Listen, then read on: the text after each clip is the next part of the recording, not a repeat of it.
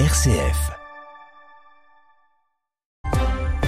Et à 9h, l'actualité avec Marc Gérardi. Bonjour à tous. Nouvelle grève des cheminots jusque 22 heures demain soir. Un service minimum est assuré. Trois trains sur cinq IC circulent, ainsi que deux trains sur cinq S et L.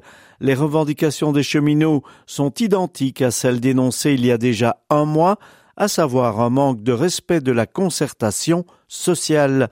Cette fois, le syndicat chrétien ne participe pas à la grève. Dans le cadre de l'enquête internationale PISA, des élèves âgés de 15 ans ont été évalués partout dans le monde en 2022, soit juste à la sortie de la crise sanitaire. Les résultats de cette enquête sont sortis ce mardi matin et permettent de mesurer l'impact sur l'apprentissage entraîné par les mesures sanitaires appliquées à l'enseignement.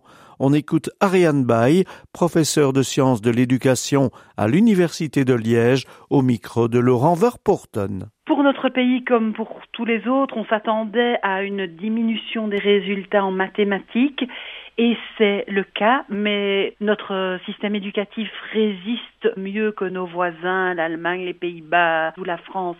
Donc ce sont des résultats en diminution, mais tout de même une résistance de notre système éducatif et une résistance encore plus importante en lecture et sciences parce que là, on n'observe qu'une faible diminution, alors que, encore une fois, nos grands voisins observent des pertes deux ou à trois fois plus importantes que chez nous. L'analyse complète des derniers résultats de l'enquête PISA vous sera proposée ce mercredi dans l'émission Perspective sur RCF à 11h.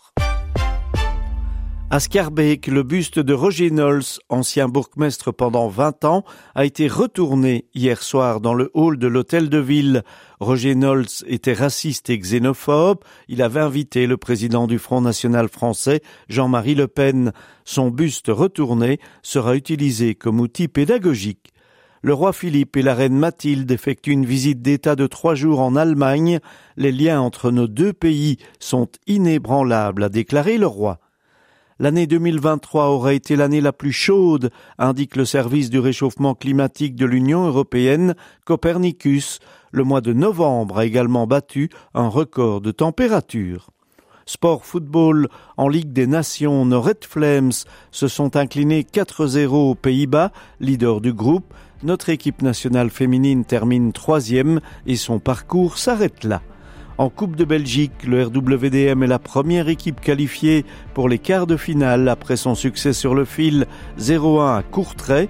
Ce soir, Charleroi se rend à l'Antwerp tenant du trophée et demain le choc Anderlecht Standard.